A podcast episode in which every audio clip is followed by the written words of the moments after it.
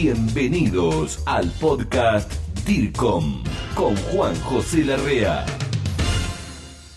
¿Qué tal, colega? Bienvenido a este fascinante mundo de la comunicación, al podcast DIRCOM. Y como verás, a mi lado la tengo a una colega peruana que ya te voy a contar bien quién es, para hablar un tema sensacional, que a mí, como ya sabes, creo, y vengo bregando por este tema de lo digital, me apasiona. Y sí, te estoy hablando de transformación digital. Así. Es muy abarcativo, claro que sí. Ahora lo voy a hablar con Maribel, que ya, ya mismo te la presento. Pero, ¿qué es la transformación digital? ¿Cómo impacta en las organizaciones, pequeña, mediana, grande, pública o privada? O vos, como profesional independiente, con tu microemprendimiento. Maribel, además de ser peruana y está allí, ahora nos va a decir exactamente en qué localidad, en qué ciudad, provincia, departamento, es doctora en comunicación, es licenciada en ciencias de la comunicación y hace unos 20 años que está trabajando con una consultora que podrás ver ahí detrás, que se llama MM. Bienvenida Maribel, ¿cómo estás? Hola, ¿cómo estás, Juan José? ¿Qué tal? Un gusto, un gusto estar contigo aquí en este grupo y poder aportar con mi conocimiento. Gracias. Quiero contarle a nuestros colegas, Maribel, antes, algo muy importante, que Maribel es presidenta de la Asociación Peruana de Profesionales de Comunicación. Esto para mí, Maribel, es importante porque también tenés una noción, un contacto, un diálogo con distintos miembros allí, profesionales de la comunicación en Perú. Maribel, ¿qué es la transformación digital? ¿Podés hacernos una introducción? Mira, en los últimos años, pues el Internet, todos conocemos ya el Internet, ha transformado nuestras vidas por completo y ha revolucionado nuestro entorno eh, en especial en las empresas, yo creo que también el perfil del comunicador en todas las disciplinas. Últimamente venimos escuchando mucho sobre transformación digital que se está produciendo eh, de manera rápida, pero progresiva en las empresas y en la sociedad. Entonces, aquí es donde interviene el comunicador. Los profesionales de la comunicación debemos identificar los ámbitos de la transformación desde el ángulo de los procesos y las personas el cual sería nuestro rol y nuestro campo de acción, pues lo que vamos a hacer es aportar y será fundamental con lo que vamos a hacer, pues, ¿no? Si hablamos de conceptos, podemos decir que de una manera práctica, desde el punto de vista del comunicador, la transformación digital es la utilización de tecnologías digitales para mejorar las experiencias de nuestros clientes. Recuerden que hay clientes internos y externos y lo que tenemos que hacer es mejorar todos estos procesos para hacer eficientes las operaciones de nuestras empresas. ¿no? creo que dentro de todo lo horrible que estamos viviendo con esta pandemia por el coronavirus y ahora por sus variantes, ha obligado a muchas pequeñas, medianas y grandes empresas a volcarse a la transformación digital. Porque, bueno, ya por lo que conocemos, ¿no? Pero si estás escuchando esto años posteriores al 2021 y no, lo sabes o no recordás, muchas eh, sociedades no podían salir a la calle, había confinamiento, no se podía hacer el tete a tete, ¿no? la presencialidad para poder vender, para poder brindar servicios, etcétera.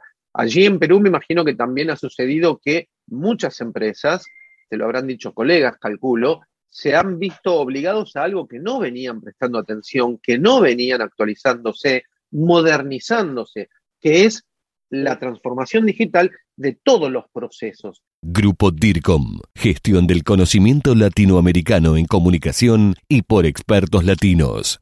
En realidad, creo que todos hemos, nos hemos visto involucrados en esta difícil situación del COVID y creo que los comunicadores no estamos al, al margen de esta realidad. Más bien, justo te comentaba, pues ahora con, con la creación de APEPCO nos hemos podido unir muchos comunicadores de diversas partes del país, desde el norte hasta el sur, hasta, hasta la selva, que son lugares bastante alejados y que no los tienen en cuenta dentro de este perfil profesional a muchas veces a los de provincias, a los que estamos en provincias, porque quien te habla vive también en provincias, soy de Trujillo, la capital de la eterna primavera, y desde acá pues nos unimos varios comunicadores de todas las ciudades. Entonces empezamos a investigar a conocer cuál era la realidad en estos momentos del COVID. Y lamentablemente nos vimos con la sorpresa que en las instituciones, quienes estaban manejando toda esta realidad del COVID, no estaban siendo manejadas y acompañando al, al director, al CEO, al gerente, un comunicador. Entonces, yo creo que desde ahí empezaba una gran necesidad de poder revalorar a la profesión de poder mostrar las capacidades que tenemos y el aporte que podemos brindar, sobre todo en estas situaciones, ¿no? Que es muy necesaria tener la presencia de un comunicador. Con el final de tu respuesta me entra justo para preguntarte, dentro entonces del ciclo de transformación digital, digo, ¿dónde nos encontramos nosotros los comunicadores? Definitivamente eh, nos encontramos dentro del área de los procesos y las personas, ¿no? Más que las tecnologías. Aunque yo no descartaría también una presencia eh, en diseñar las tecnologías porque es muy importante conocer la experiencia del cliente y diseñarlas en función al cliente, porque para eso eh, debemos alinearnos ahora, porque se debe entender que el centro de las empresas ahora son los clientes.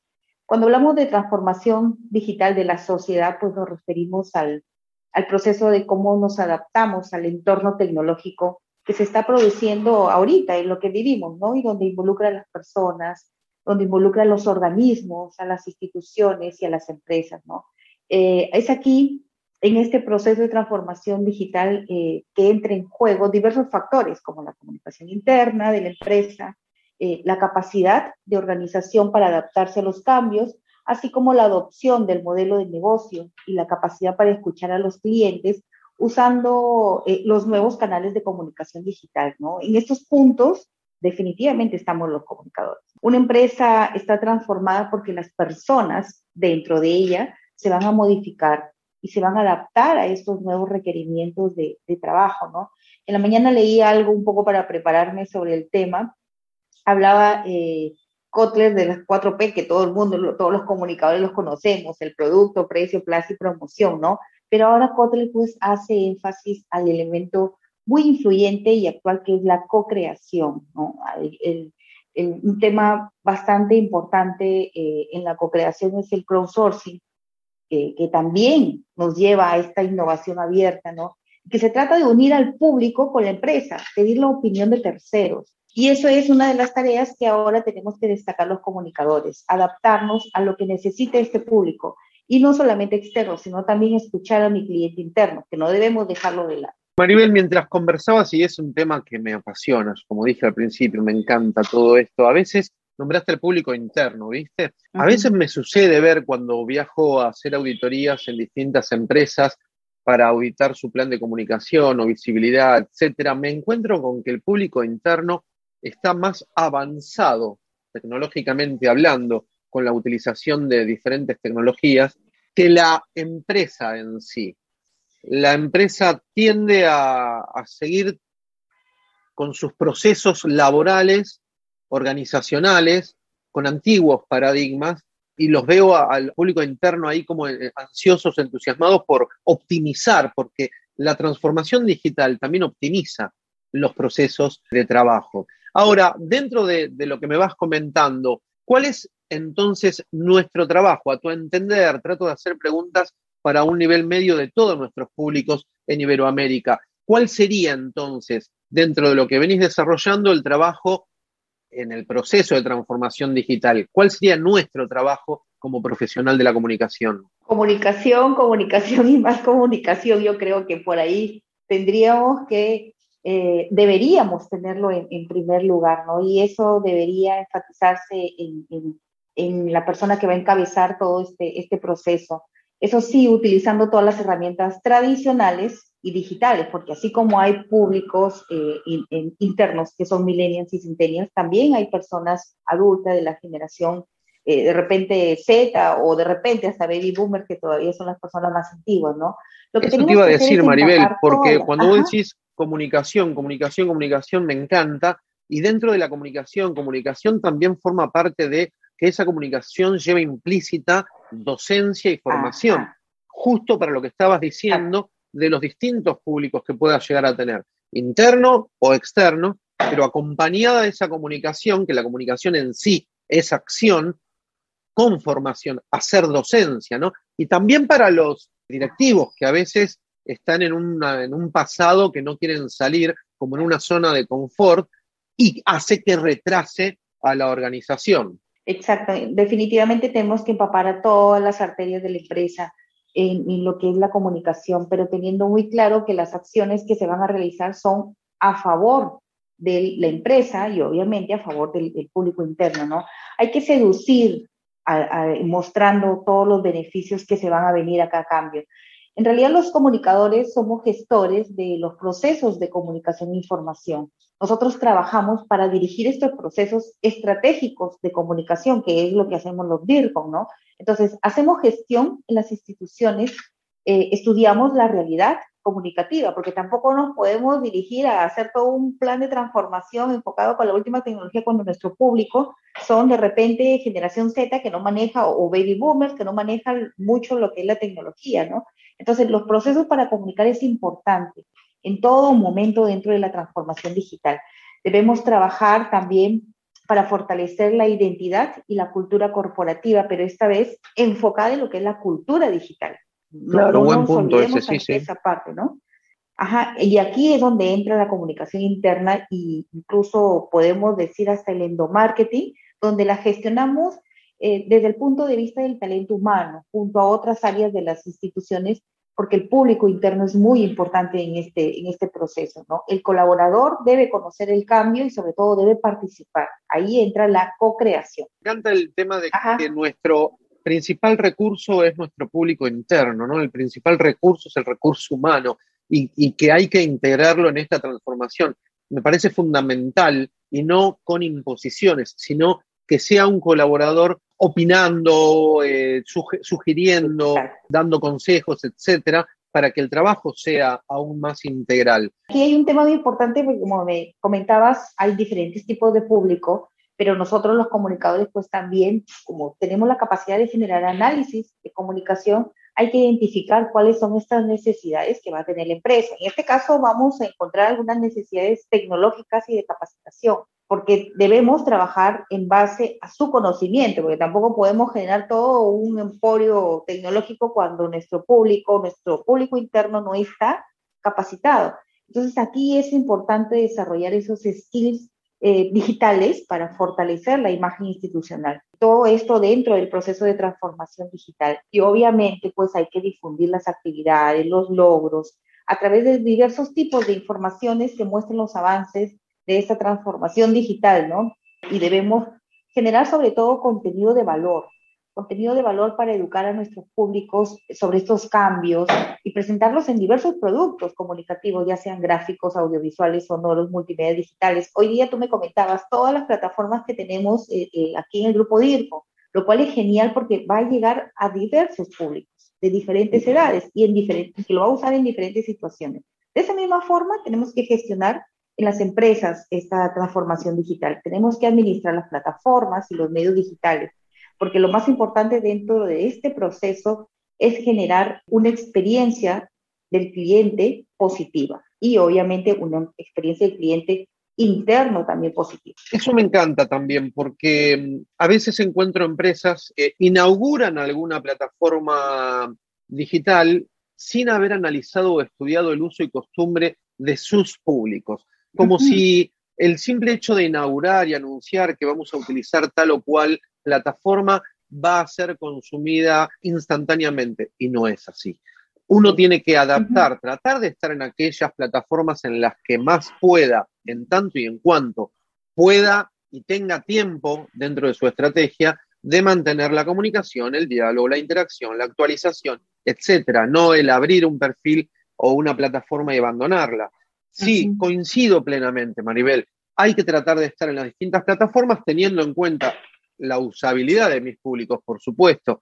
¿Cuáles serían, a tu entender, los pilares que uno debiera tener en cuenta en una transformación digital, Maribel? Creo que la relación con los clientes internos y externos debería ser uno de ellos, ¿no? Eh, luego debemos, la eficiencia de los procesos internos tienen que involucrar al colaborador, y, creo que lo más importante es este cambio cultural o cambio de la identidad de la, marca, ¿no? Adaptarse a, este nuevo cambio cultural. Eh, la transformación digital, si bien es cierto, implica la interrelación entre la tecnología, los datos, los procesos y el cambio cultural en la organización, pero debemos apoyar con, con estrategias o debemos apoyar con planes de comunicación a que todo esto se involucre, ¿no?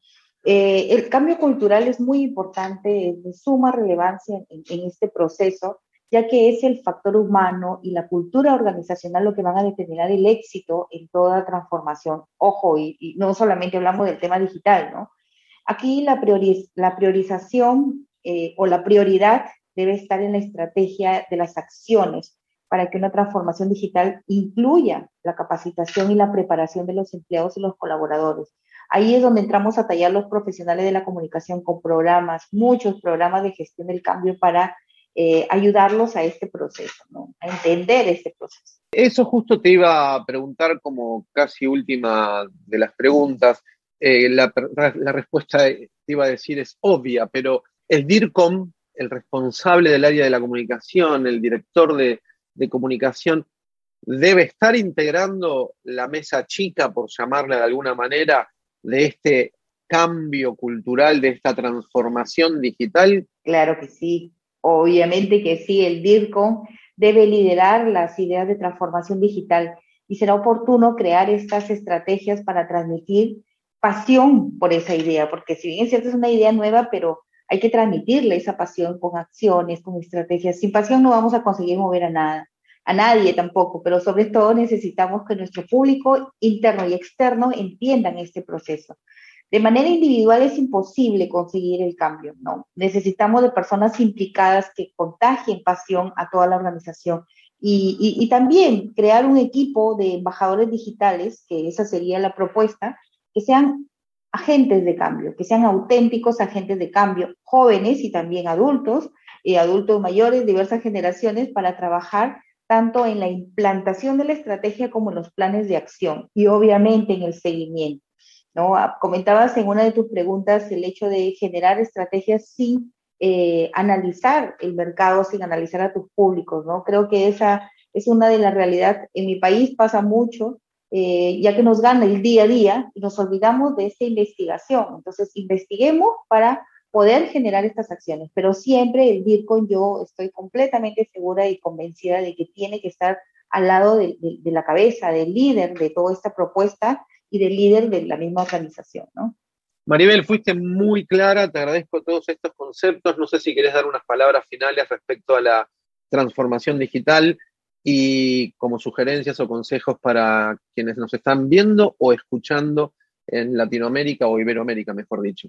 Es muy importante para nosotros eh, mostrar la capacidad profesional del comunicador social. Y ahora con este proceso de la transformación digital es muy importante entender que transformar el modelo de negocio es ajustarnos a esas necesidades del cliente, ¿no? Muchas veces los dueños de las empresas piensan que comprando tecnología ya están transformándose digitalmente. No, lo que debemos es adaptarnos y ajustarnos a las necesidades del cliente digital, que prácticamente es el nuevo consumidor que tenemos acá. Esto es realmente nuestro objetivo como comunicadores, ¿no? Adaptarnos a ellos, prepararnos para nuestros públicos internos y externos con las estrategias adecuadas para soportar este cambio y adaptarnos al entorno digital, ¿no? Por, por ello es de suma importancia identificar qué elementos van a ayudarnos o nos van a limitar en, esta, en este proceso, ¿no? Como se ha expuesto todo, la creación de una estrategia de comunicación empresarial es fundamental para encarar las acciones necesarias en este proceso de transformación. Y creo que ahí vamos a estar los comunicadores. Sin comunicación no podemos hacer mucho.